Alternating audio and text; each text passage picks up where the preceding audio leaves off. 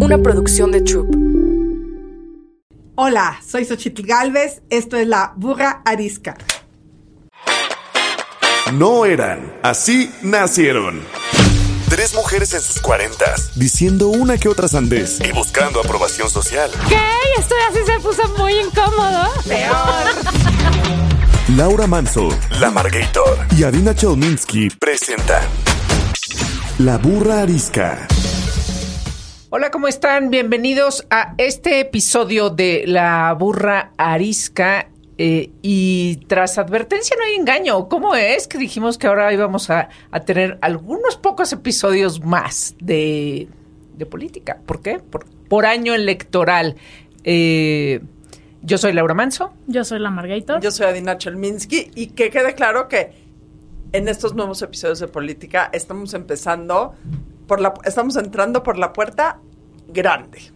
Claro, por el fenómeno, por el fenómeno político eh, que cuánta frescura le dio, ¿no? A, la conversación y este al ambiente, porque estaba este, estaba tan aburrido todo, estaba tan, eh, no sé, predecible.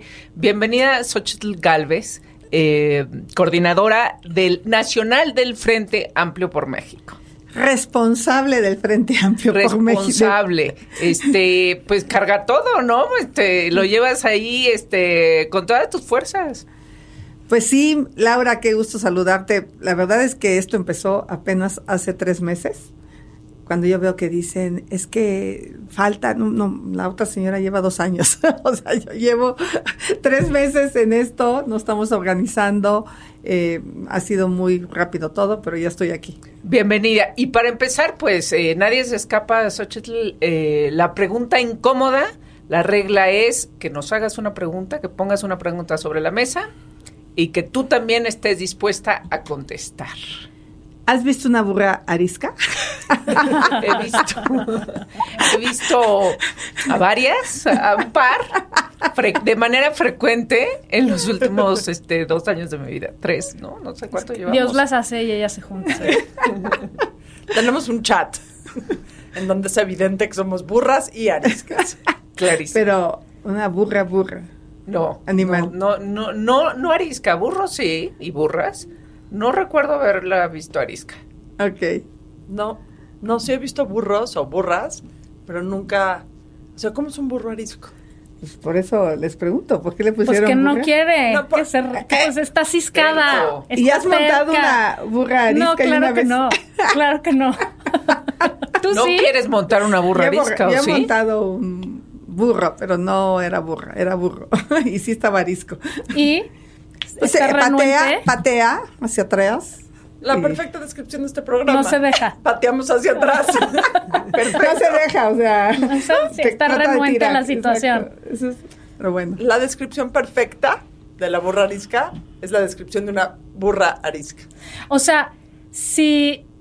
Pero bajo la premisa de hay que... Disiente, ¿no? La burra arisca está en desacuerdo con la situación. Sí, o sea, mm, tú la jalas, este, y no va a donde la llevas, o sea, Pero eso está bien, ¿no? ¿No crees que en estos tiempos de la vida está bien? no, me, me encanta. Llevar la por eso- contraria y decir, no me parece que sea por donde todo el mundo dice. A menos de que sea el camino correcto, pero Yo siento que Xochitl es un poco burra Sí. Claro. Sí. O sea, no es que un, mu- un por hay menos que poco. disentir, como decía Ruth Bader este, Ginsburg. Ginsburg. Hay que disentir. Ahora, si esto de la elección te deja tiempo, te puedes venir y unir al programa y hacer el programa. En tus ra- ratos Ah, libres. En tus ratos libres, que asumo es de 2 de la mañana a 3 de la mañana, siempre podemos grabar esa hora. El equipo de producción estoy segura que va a estar muy feliz de grabar de 2 a 3 de la mañana para acomodar a la cuarta burrarisca. Me encantaría, me encantaría hacer la burra arisca número cuatro. Bueno, Se los pues ya eres la honoraria. Ok, yo quiero, yo quiero empezar con, con algo que creo que, que es, el, es el momento de que nos los cuentes, eh, Xochitl. Es, el comienzo fue contundente. Tu comienzo, dices tres meses, contundente, fuerte, eh, rompedor, este, estás en todos lados, eres parte de la conversación, de la conversación de quién será eh, la próxima presidenta o presidente de México, si es que por ahí todavía se cuela alguien. En enero, no sé, ya sé, este, pero bueno. Eh, y, y has logrado llamar la atención de manera fuertísima, ¿no? Tanto que, que pues has este, causado muchas incomodidades eh, dentro de Palacio Nacional, eh, etcétera, ¿no? Ya lo sabemos. Pero, pero viene, viene una segunda parte mucho más eh, compleja, eh, difícil, la segunda base, yo le diría, ¿no? ¿Cómo vas a llegar a la segunda base? Que, que pues ya levantaste la mano, ya te voltearon a ver, este, ya estás este, en la carrera, pero, pero ¿cómo, ¿cómo se llega a la segunda base y cómo se, este, porque no es nada fácil, ¿no? Y no, y no es, y no es suficiente lo que has tenido en la primera base, eh, porque hay que ir planteando este, esa carrera, ¿no? Bueno, primero hay que hacer un equipo. Yo prácticamente estaba seis personas.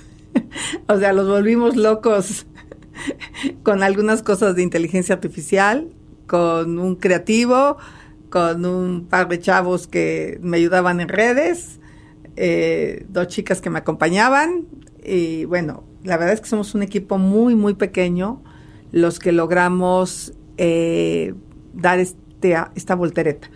Eh, no tengo los recursos, por ejemplo, que ha tenido Claudia, cuando tú ves que ha tapizado el país con su imagen, camiones con su imagen por todo el país, bardas por todo el país. O sea, hay quien estima que por lo menos se han gastado mil millones de pesos. Es una competencia absolutamente desleal, o sea, desproporcionada, porque pues parece que todo se vale eh, cuando se trata de ellos. Eh, cualquier cosa que hagamos nosotros se nos señala inmediatamente como un acto anticipado de campaña. Entonces, esta es una elección de Estado y eso hay que dejarlo claro. Eh, es quizá lo más difícil de todo, porque cuando compites de tú a tú, en situaciones parejas, pues ahí se puede ver el talento y la capacidad de cada una, pero cuando compites con todo un aparato eh, protegiéndola, en mi caso, por ejemplo, hacer públicas mis cuentas bancarias, fiscales, es un delito del presidente y no le importó. No hay nada ilegal, mis empresas existen hace 31 años, hay contratos con clientes privados, contratos, ¿no? o sea, con pagos, con transferencias. Y eso, por ejemplo, es una manera muy desequilibrada porque no estoy compitiendo con ella, estoy compitiendo con el presidente de la República que tiene todo el poder. Dicho esto, pues estar consciente de eso y conformar un equipo dispuesto pues a dar la madre de todas las batallas, porque después de recorrer el país, lo único que te puedo decir es que es un desastre. Es un desastre. Me encantaría decir lo contrario. Los limoneros que asesinan por recoger su limón, los aguacateros que no pueden, el crimen organizado metido en la acuacultura, eh, estuve el fin de semana en Valle, eh, el, la delincuencia cobrando sobre los materiales, costos. Este, tú sabes que la candidata de Valle no pudo hacer campaña por la amenaza de la delincuencia. O sea, está muy cañón, está, está, está muy cañón a que hemos llegado del país. Entonces, pues es un equipo valiente, un equipo que se la quiera jugar. Estoy sintiendo que el país se nos está yendo de las manos. ¿A quién estás sumando a tu equipo? Este, escuché Germán Martínez, ¿no? Bueno, uno son los voceros y otros son los técnicos. Obviamente eh, los vamos a anunciar el día de mañana. Ha habido muchos trascendidos, gente en el área económica, gente en el área internacional, de seguridad, y vamos a ir anunciando poco a poco eh, personas, pero bueno, sí queremos darlo a conocer mañana, eh, pero estamos buscando gente de la sociedad civil, no necesariamente pura gente de la política, mujeres, eh, algunas que tienen experiencia política, otras que tienen experiencia académica. Eh, el tema de las mujeres es, es muy delicado. Veía el caso de Montserrat hoy en la prensa, donde cómo es posible que murió una joven y se da por hecho que tuvo una muerte natural y no se investiga como feminicidio. Claro, por eso ya se redujo el número de feminicidios. ¿no? Claro. Además sea, mueren más las mujeres por causas naturales. Exacto, es, es, exacto pero eso te habla de, de, de, qué terror de la impunidad que hay. Entonces el tema de las mujeres va a ser un tema importante para nosotros, el tema de niños. Entonces vamos a ir conformando un equipo poco a poco para los distintos temas, para armar la propuesta técnica, económica del país, eh, y luego armar los equipos en los estados eh, con los tres partidos. Entonces ahorita es tiempo de, conformar.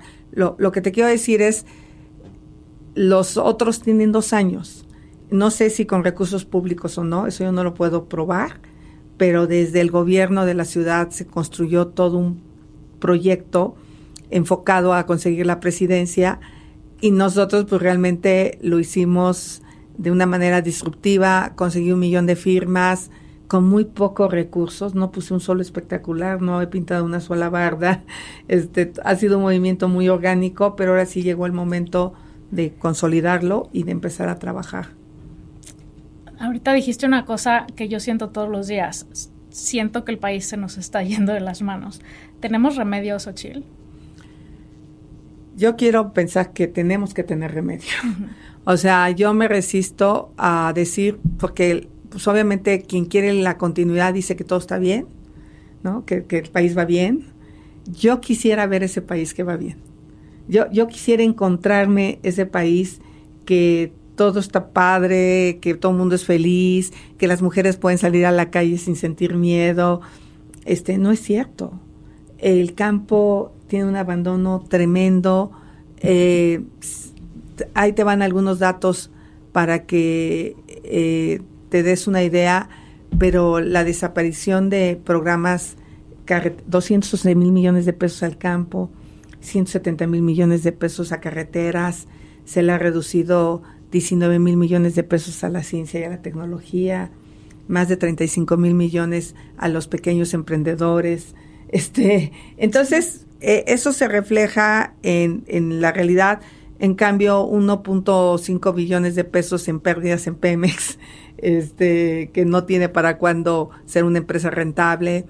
Eh, la refinería de Dos Bocas prácticamente va a triplicar su valor eh, el tren Maya va a pasar de 120 mil a casi 500 mil millones de pesos y estás desprotegiendo. Veía ahorita el dato de, la educación.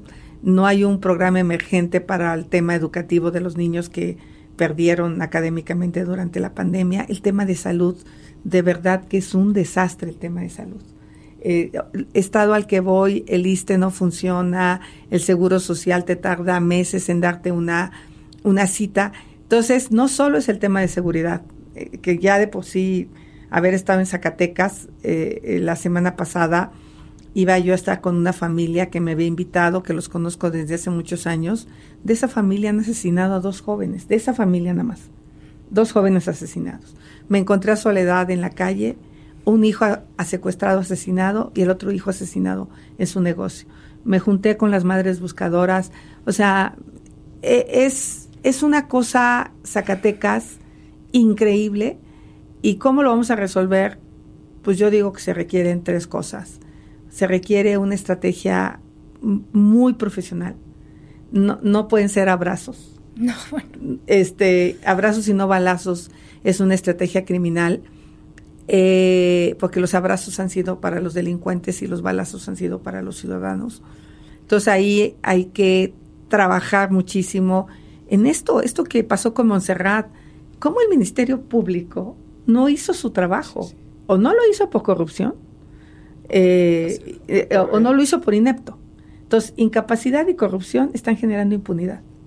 Y la impunidad hace que un hombre diga, pues mira, este güey mató a Montserrat y no pasó nada, hasta que por un video de que se hizo viral en redes sociales, pues ya la fiscalía detuvo al papá y al hijo.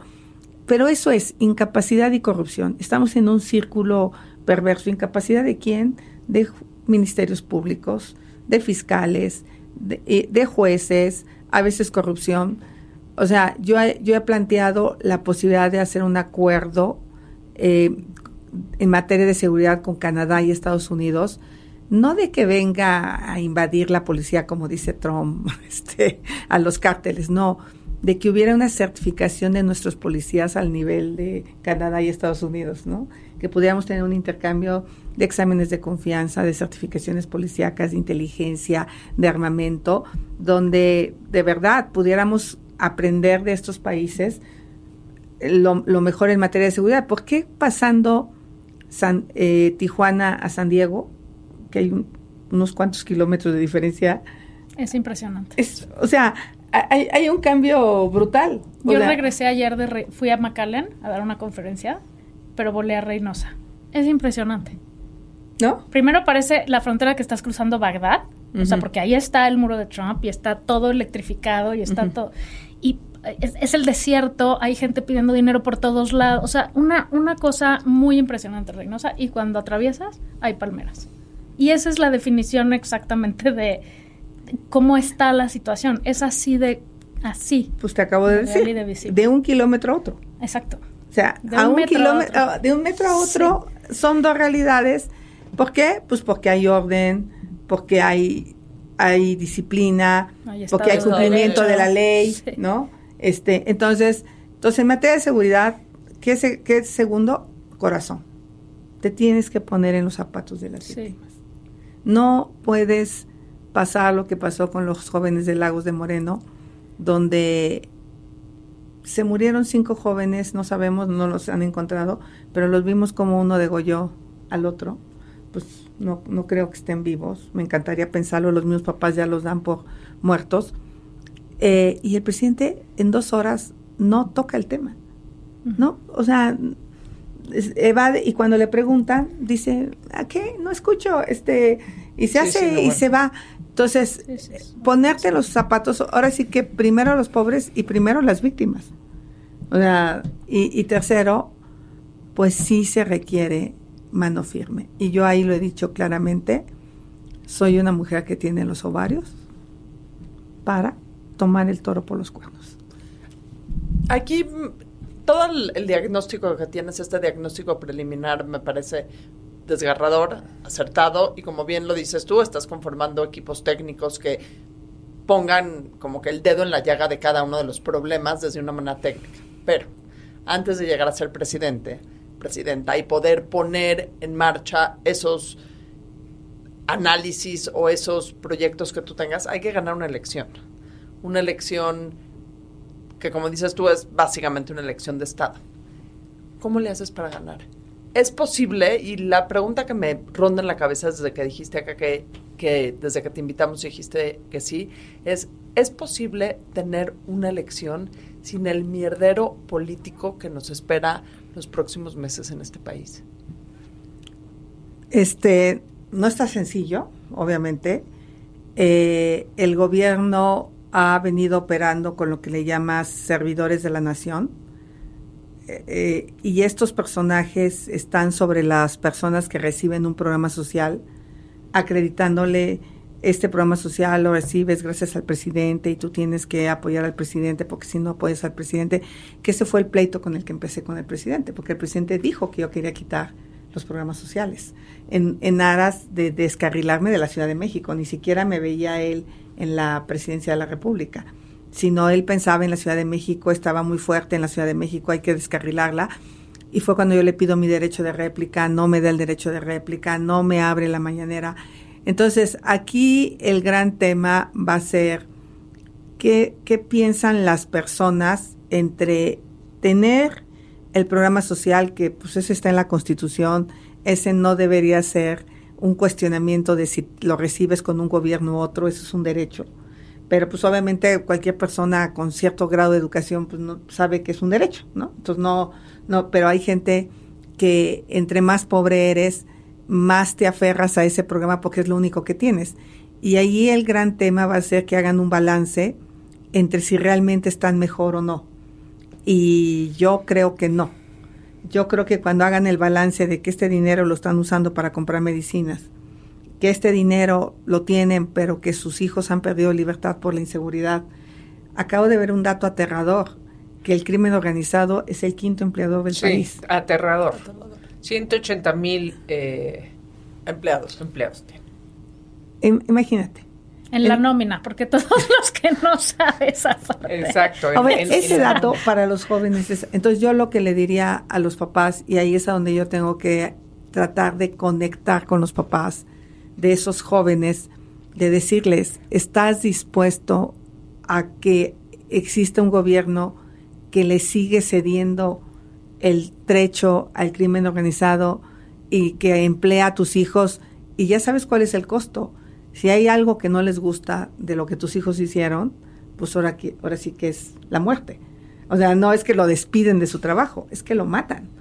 Entonces, creo que es el momento de poder comunicar nosotros que realmente buscamos una estrategia de seguridad distinta. Por eso tenemos que plantearla muy bien.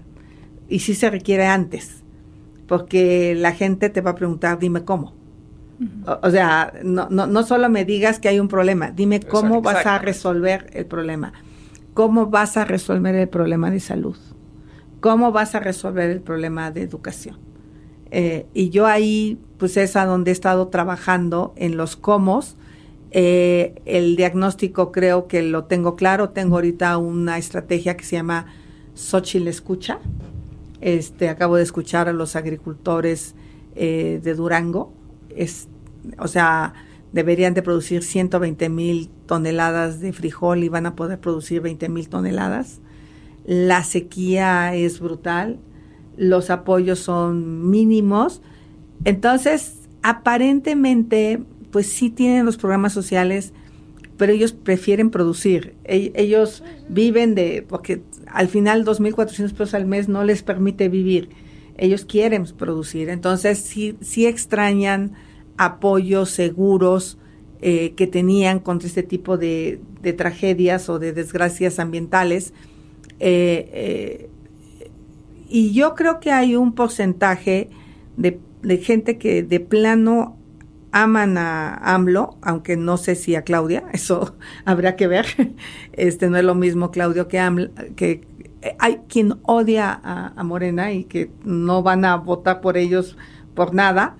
Y ya hay un sector en medio que ese va a ser el grupo que tenemos que tratar de conquistar cada una con sus propuestas.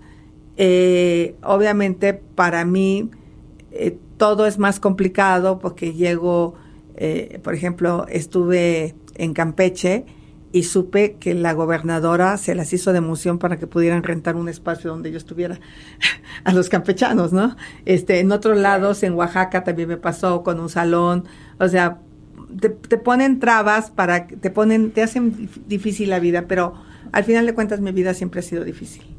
Ahora, hablando de, conquistar, ¿no? Eh, mucho en la conversación es, eh, bueno, pues ahora con dos eh, aspirantes a presidentas mujer, el, el asunto de, las mujeres, de que, de la agenda feminista, ¿cómo se puede seguir siendo feminista en un sistema patriarcal, Xochitl? O sea, una cosa es que tengamos a una mujer presidenta, y otra y que ok en representación qué bueno qué bueno que llegue pero eso no significa no este ya vemos un congreso paritario ha significado algunos avances pero no es tan fácil no se me antoja sencillo que que, que una una que sea tan fácil ser mujer en un ambiente patriarcal.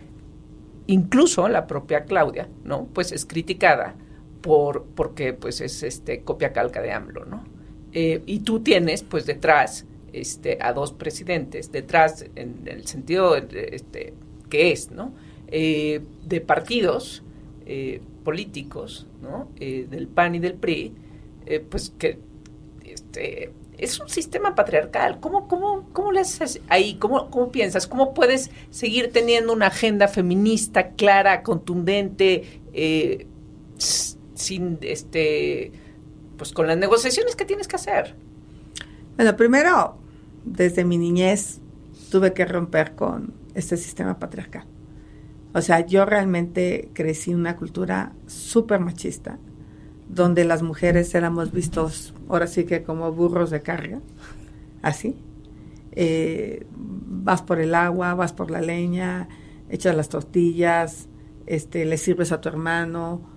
Y donde nosotras no podíamos ni opinar, ni, ni, ni pensar este, la posibilidad de estudiar. Eh, solo había escuela primaria en el pueblo. Entonces yo fui rompiendo muchos paradigmas, oponiéndome a, ese machismo frontalmente. Eh, cuando decidí venirme a la ciudad, mi papá dijo, si te vas no vuelves, pues no vuelvo, o sea, no me importa, pero yo me voy y si te vas no te voy a dar un peso, pues no me dé un peso, yo voy a trabajar y voy a estudiar. Em, eh, mi maestro de cálculo en la universidad me tocó las piernas, siendo yo una joven de 17 años, este, y tuve que aguantar todo el semestre con este personaje viéndole la cara y, sabiendo que me podía reprobar y que eso eh, se iba a la borda mi proyecto de, ser ingeniera. Y, así tuve que enfrentar a muchísimos machos en mi vida profesional.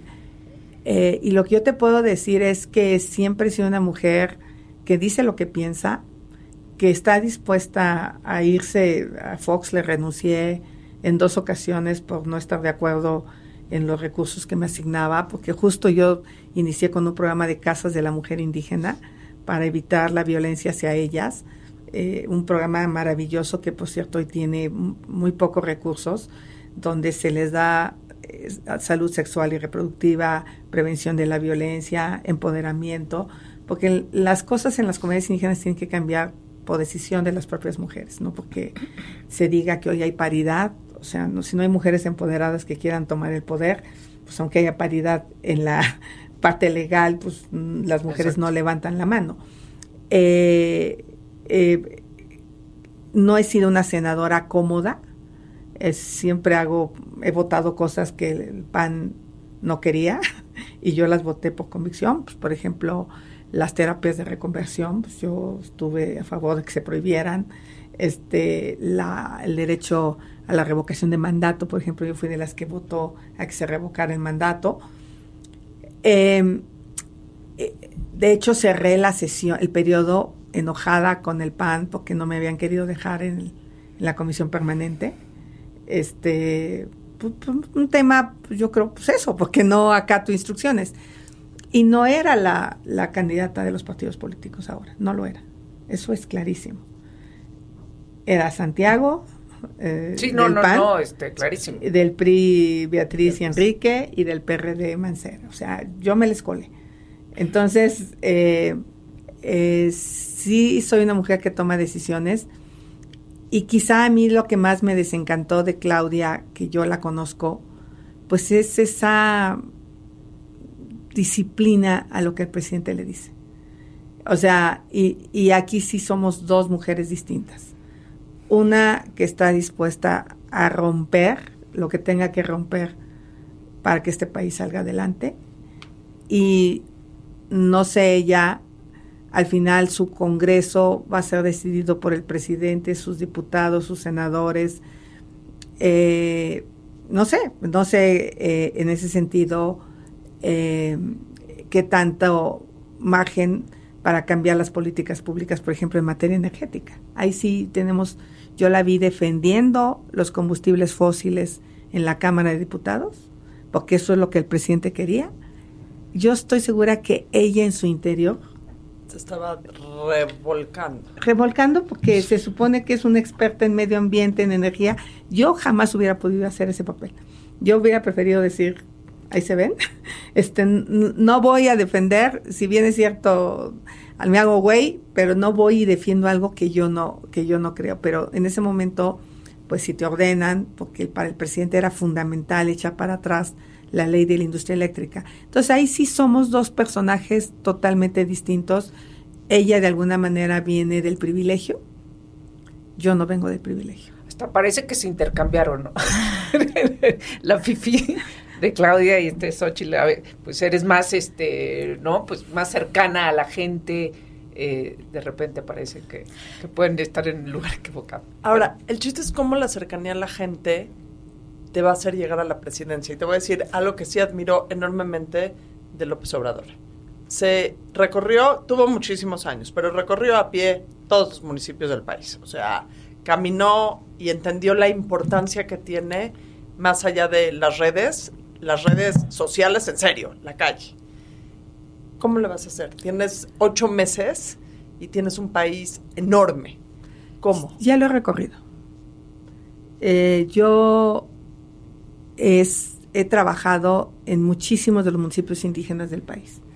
Primero con la fundación que tuve para apoyar a niños indígenas que sufrían desnutrición. Yo llegué a San Lucas Camotlán en el año 96, eh, caminando en unos burros, llevando la leche y una papilla para niños que sufrían desnutrición. Eh, llegué a San Juan Petlapa, que tampoco tenía acceso terrestre. Eh, trabajé en la Tarahumara, en la Sierra Norte de Puebla. En 10 estados de la República yo trabajaba con la fundación que tenía, que es la parte que el presidente no cuenta. O sea, sí me fue bien en los negocios, pero me fue bien para ayudar a quien le iba mal en la vida. Por eso llego al gabinete presidencial. Y en el gabinete presidencial me tocó electrificar la alta y la baja Tarahumara. Yo te puedo asegurar que Claudia nunca ha estado en Basiasiachi en Sisiugichi, en Orogachi, o sea, en todos estos poblados, eh, en Guadalupe Calvo, en Baborigame, en la, en la Tarahumara.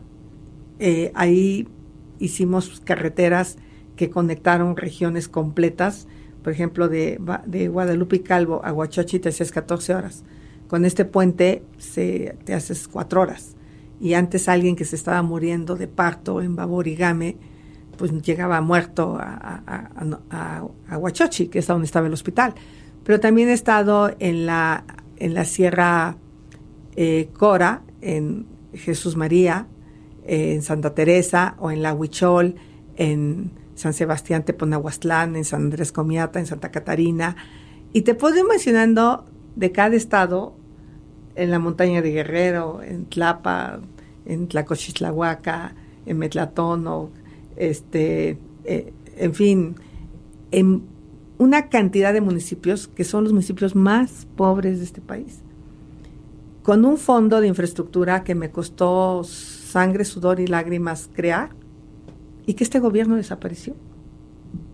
Que este gobierno desapareció y hoy, para irte en el mezquital con los tepehuanes de Durango a Guasamota, la carretera está destruida.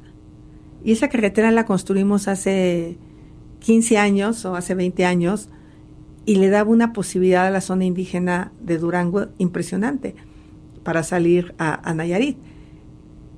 ¿Cómo lo puedes pensar que un hombre que le preocupan los pobres? Entonces, ¿de qué sirvió que el presidente fuera a estas comunidades si les quitó los fondos para el campo, se les quitó el fondo de infraestructura carretera, se le quitó a los municipios los fondos de seguridad? Ya no existe el, el, Fortasec, que era el programa de fortalecimiento a los municipios, se los quitó. Por eso los municipios están desamparados, eh, hay poco federalismo. Entonces, estuvo bien recorrer el país como un tema de, pues de decir, soy el presidente que ha recorrido todos los municipios, pero hay muchos municipios que están enojados porque están abandonados. O sea, sí está el programa social, eso, eso no se lo quitó eso se lo reconozco y sería de las cosas que más reconozco, pero está abandonada la infraestructura municipal, la policía municipal, está abandonado el campo, está abandonada la salud, la gente se muere. Se muere porque no hay medicamento eh, para... Mira, mi hermano es maestro, le toca el ISTE, pero tengo tantas quejas del ISTE, me decían que en Durango hay un elevador hace tres años tirado, que no han colocado y el otro luego cuando se descompone la gente no tiene elevador. Eso en el hospital de Lista en Durango. Mi hermano se infarta en el pueblo, se va a Pachuca, eh, le dicen que vaya el lunes. Eh, no sabíamos que era un infarto, va con un médico casi casi de estos, de las farmacias eh, que están en las esquinas, le hacen un electrocardiograma y ese médico que le cobró 30 pesos la consulta, le dijo, se está usted infartando, váyase a cualquier hospital, y es que el ISTE no me recibieron. Pues llévenlo, aquí hay una clínica tal, donde hay un cardiólogo. Llegó y me hablan mis sobrinos, tía, es que necesitamos dejar 100 mil pesos de depósito. Dile a tu papá que lo reciban, yo voy para allá con la tarjeta. Ahorita vemos cómo le hacemos entre todos los hermanos. 270 mil pesos salvarle la vida. Otra familia que no tenga ese acompañamiento se muere. ¿Cuántos no se han muerto? Bueno, pues se han muerto 200 mil personas eh, en exceso de mortalidad por diabetes y por enfermedades cardiovasculares. Cardiovasculares lo cubría el Seguro Popular, ese que quitaron. Sí, sabemos que, que los ingresos, ¿no? Los ingresos de las familias aumentaron, sin embargo, la salud y la educación este, pues, son la tragedia que son de este sexenio, el, gran error. Entonces, el progreso es pues, nulo. Este, ¿cómo? ¿No? ¿De, qué me sirve ganar más si voy a gastar más en salud? ¿De qué me sirve ganar más este, si, si en la escuela este, pues, no jaló bien, ¿no? Este... Ese es el balance que tengo que hacer yo entre decirle a la gente, ok, tienen esto, pero perdieron todo esto. Perdieron el programa de infraestructura de pueblos indígenas, perdieron el Seguro Popular, perdieron el programa Oportunidades. Mira, una señora en Durango, una mujer tepehuana, me decía, antes teníamos un programa que nos obligaba a ir al doctor y a mandar a los niños a la escuela para que no los pagaran. Fíjate. Hoy se ve que hay deserción escolar porque ya no hay una obligación para darte el apoyo económico. Y decía, hoy las jovencitas se están embarazando mucho más jóvenes. Hay una cantidad de embarazos. ¿Sí sabes que subió 30% la mortalidad materna? Sí, pues eh, otra vez, este, ¿no? Los derechos de las mujeres. Ahora, yo tengo una pregunta. En esta parte de convencer ¿no? y de hacer campaña, las siguientes elecciones las podemos ganar las mujeres y los jóvenes, porque somos la mayoría del padrón electoral. Las mujeres creo que ahí la llevamos y además, siendo que las dos candidatas son mujeres, pues hay una, un acercamiento, o sea, que creo que va a ser más natural. ¿Qué vamos a hacer con los jóvenes, Xochitl? ¿Cómo, ¿Cómo te vas a acercar a ellos? Porque están totalmente apáticos, desconectados. ¿Cómo, los, ¿Cómo les hacemos entender que el futuro del país está en sus manos? Y, o sea, ¿cómo les vas a hablar para jalarlos? y cómo te podemos ayudar a decirles, chavos, este, despiértense. Ayer veía un video de un chavo que me impresionó mucho cuestionando este tema de que el narcotráfico sea el quinto empleador. Mm. O sea, diciendo él, pues que qué grave que el futuro de ellos estuviera en manos de la delincuencia organizada. Creo que a ellos hay dos cosas que les preocupan, o tres mm, clave que yo he estado escuchándolos. la primera tiene que ver con su futuro de empleo. Ellos ya no tienen este empleo, porque tampoco lo quieren mucho, de este empleo fijo, de tener un patrón y trabajar 40 es otra años. Generación, ¿no? Es, es otra generación. Entonces, ahí lo que digo, yo todavía no puedo hacer propuestas en este, en este pedazo de la intercampaña, pero ahí lo que tenemos que pensar es que Hoy tú solo puedes tener seguridad social si estás de, alta en una nómina de un patrón. Si no, no tienes derecho a ISTE, a seguro social, ¿no? Entonces tiene que haber un mecanismo de protección a la salud independientemente de cuál sea tu figura laboral. Eso, eso es un tema a resolver en el país en el que estoy trabajando. El segundo tema que a ellos les preocupa es la vivienda. Eh, y esto se, esto se volvió más complicado. Todavía mi hija, que sí es un poco más disciplinada que mi hijo, tengo que reconocerlo. Ella fue más ahorrativa, juntos. Tengo unos así en mi casa, idénticos. y entonces a los 27 se fue y ya compró su propia casita ahí en Azcapotzalco. Yo le ayudé con, ella juntó una lana y yo le ayudé con una lana. Pero fue cuando ella me dijo, yo ya tengo un millón de pesos ahorrados me echas la mano, este, dije, va. Este, y al otro le dije lo mismo. Cuando tú tengas tu pedazo ahorrado, pues también te echo la mano. Este, y me dijo mi hijo de 26, oye, yo creo que yo no me voy a quedar aquí. Yo, creo que a mí no me va a dar porque mira, lo que he visto está carísimo, no hay manera. Oye, es que sí está carísimo. Exactamente. No, sí, está carísimo. Se encareció la vivienda con el COVID, los materiales. O sea, ella todavía pudo comprar algo por dos millones razonable. Juan Pablo dice, lo más barato que he encontrado es cinco millones. no hay manera.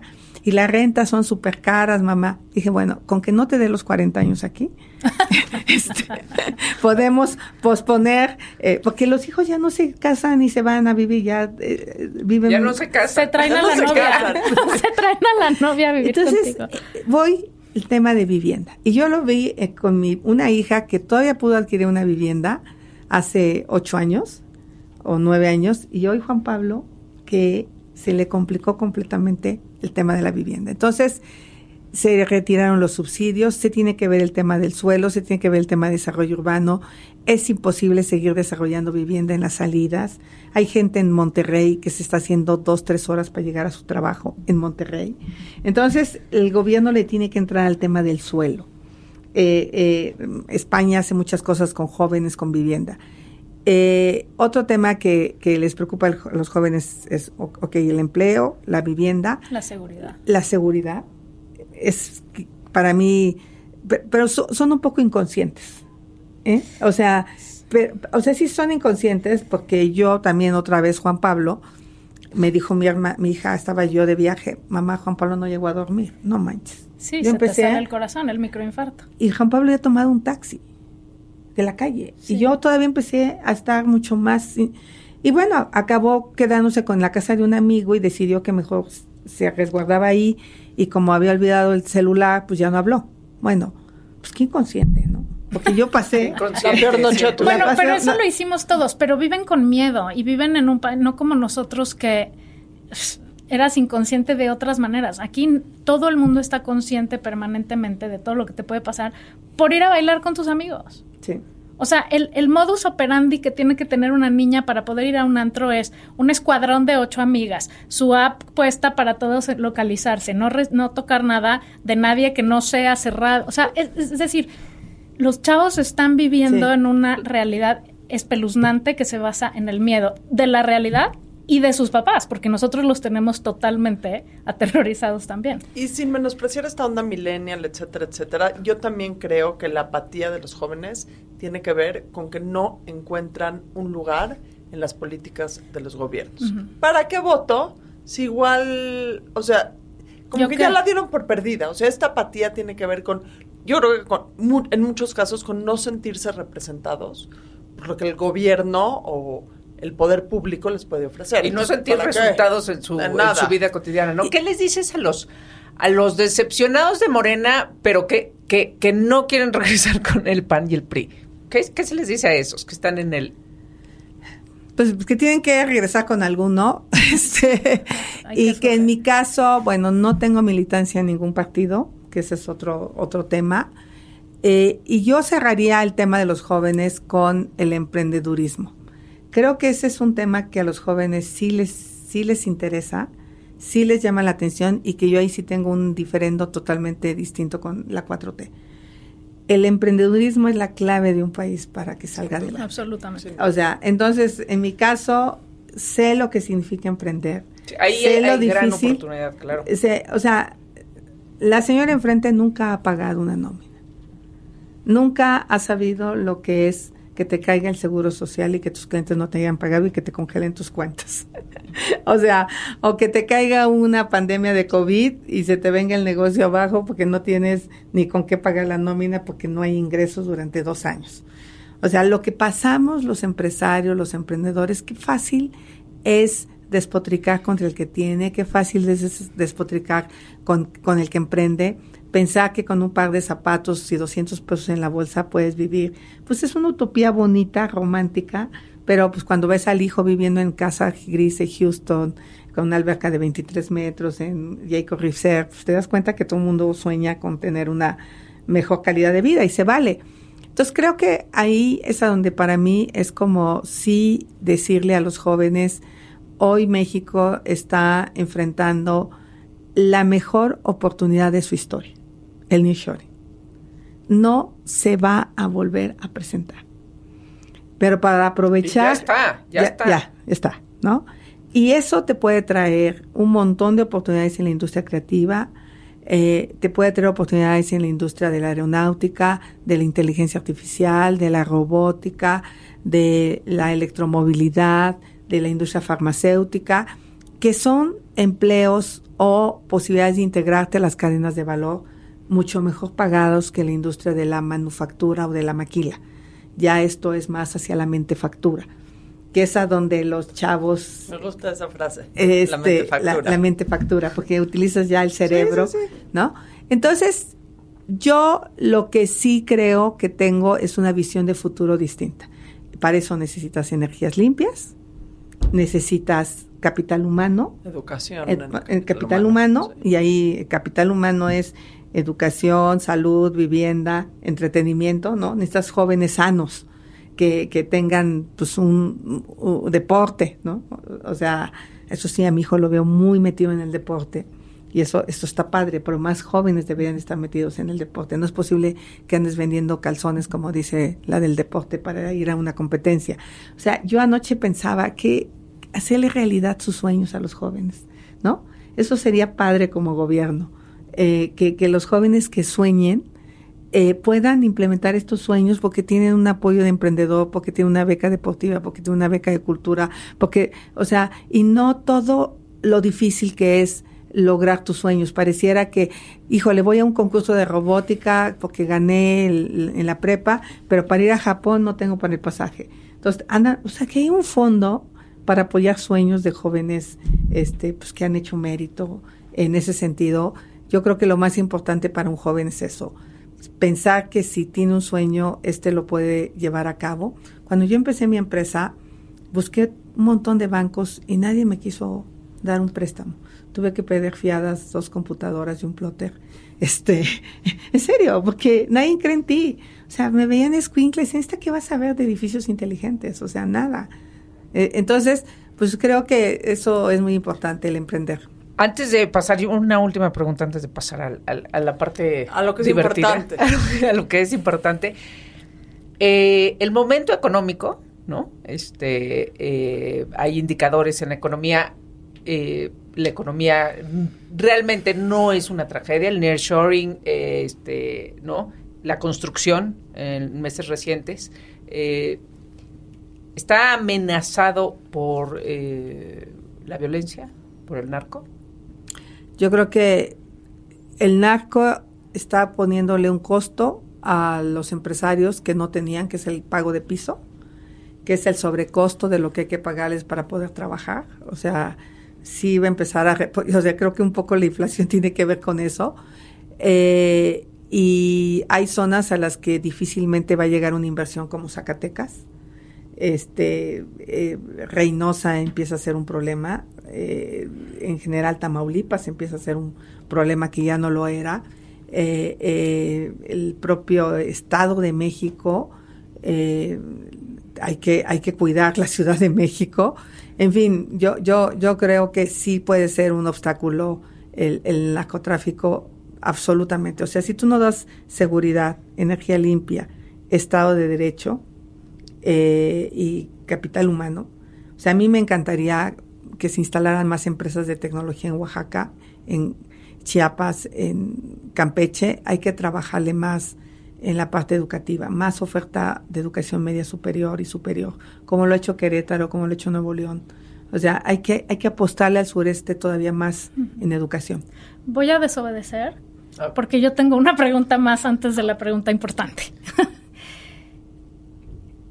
Em, para nadie es novedad que este gobierno ha hecho todo lo posible por disminuir, desacreditar y pareciera querer desaparecer nuestras instituciones, que son la base de nuestra democracia. No tendríamos que estar oyendo en el discurso tuyo y de quien sea más que esté queriendo eh, ganar la presidencia la importancia de defender nuestras instituciones. No tendríamos que estar oyendo al INE en el discurso, a la Suprema Corte, o sea, no a ellos, sino recordándole a la gente lo importante que es no solo defender nuestras instituciones, sino que nos basamos, o sea, el futuro de este país depende de que las siguientes elecciones, esas dos instituciones y muchas más, estén fuertes y confiemos en ellas. Me encanta este discurso de la democracia, de la defensa. Desafortunadamente, hay un, hay, hay, hay un sector de la sociedad que le interesa ese tema. A la gente le vale sombrilla. Desafortunadamente. De- Ese, es, ese es justamente Eh, mi cuente- cuestionamiento. ¿No lo tendríamos que estar poniendo sobre la mesa todo el tiempo? Tendríamos que ponerlo más, estoy absolutamente de acuerdo, pero a la gente lo que le importa es que va a comer hoy, te lo juro. Es, es, es increíble, no, no alcanzan a preocuparse lo suficiente. Sí fueron buenas las marchas de la defensa de la María Rosa, pero no fue lo suficientemente fuerte en todo el país y en todos los extractos sociales.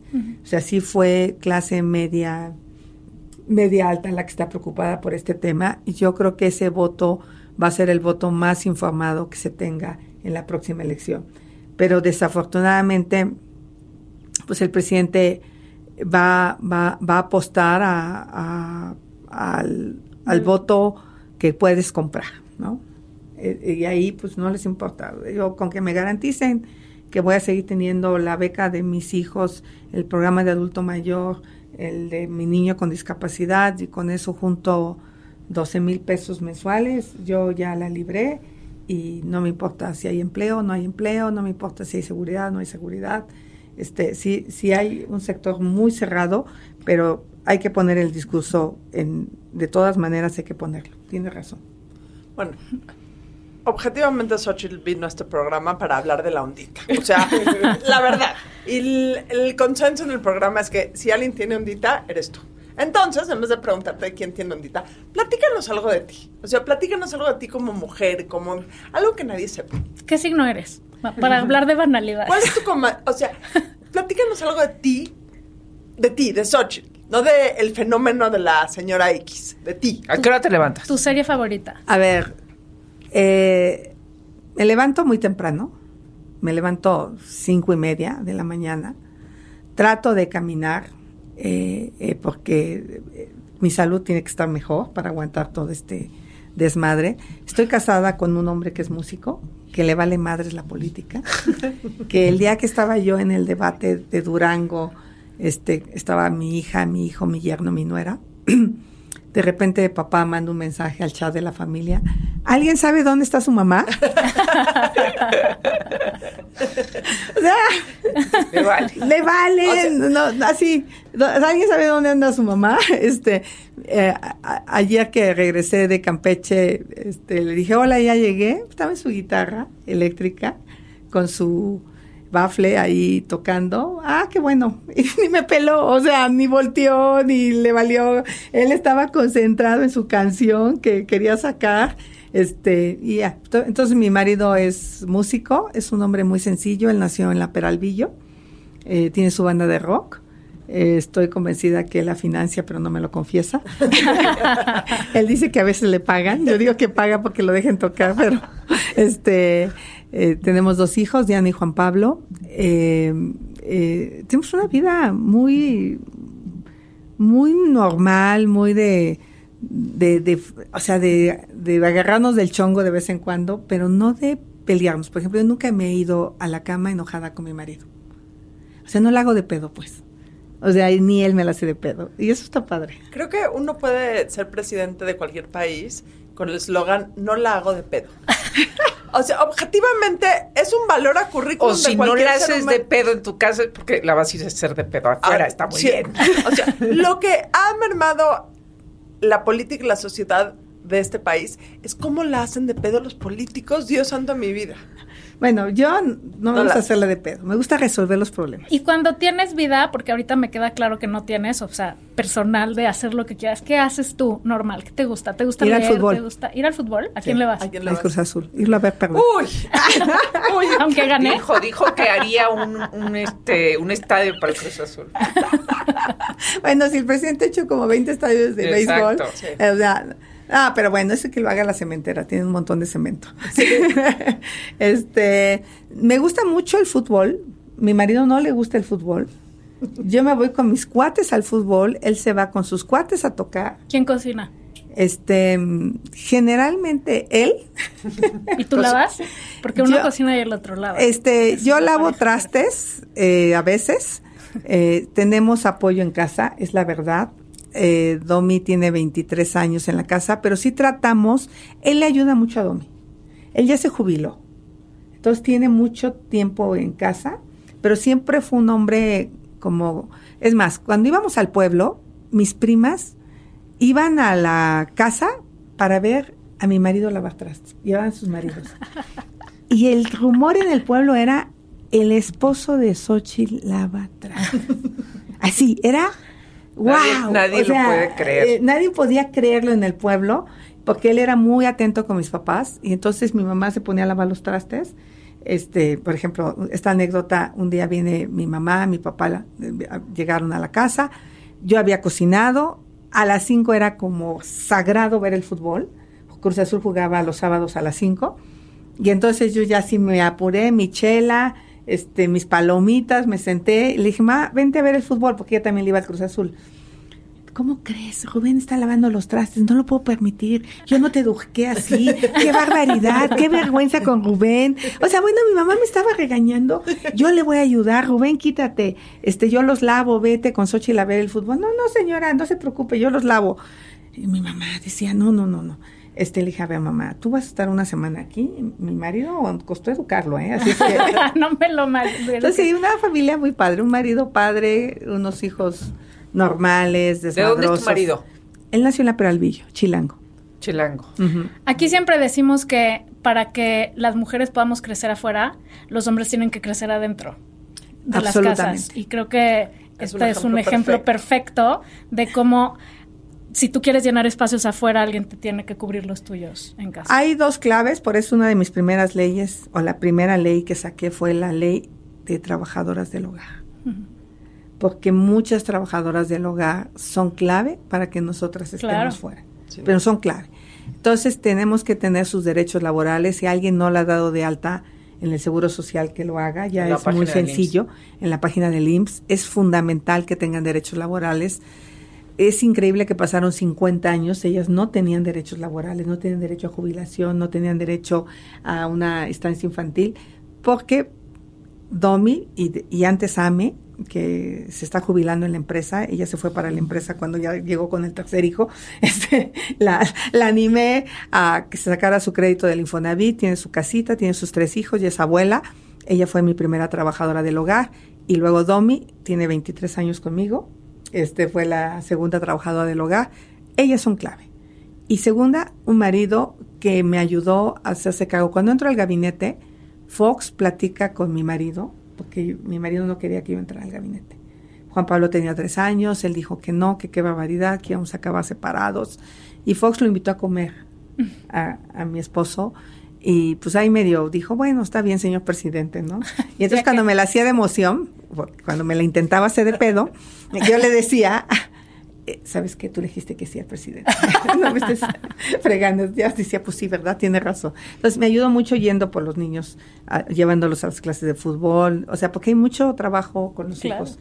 Entonces sí, sí, yo, yo en ese sentido, y creo que también nosotras no ser hembristas de si económicamente te va mejor, porque fue mi caso, este, pues así restregarle este el, el cheque enfrente, mira, yo soy más chingona que No, tú. no, Es un trabajo O sea, en equipo. Es un Unos trabajo hacen en unas equipo. cosas y otros hacen otras Exactamente. para meter goles. Exactamente. Y, y eso sí me ha funcionado en mi matrimonio y en mi familia. Gracias por venir. Tienes toda la ondita del mundo. Eh, nada más te quiero pedir algo. El primero de diciembre del año que entra, a ver si vienes aquí a la burrarisca otra vez, en tu nueva capacidad, sea cual. Ahora, lo que sí les garantizo, de repente me cargan, oye, pero los partidos, oye, eso es lo que hay. Yo tengo que trabajar con lo que hay. Sin duda.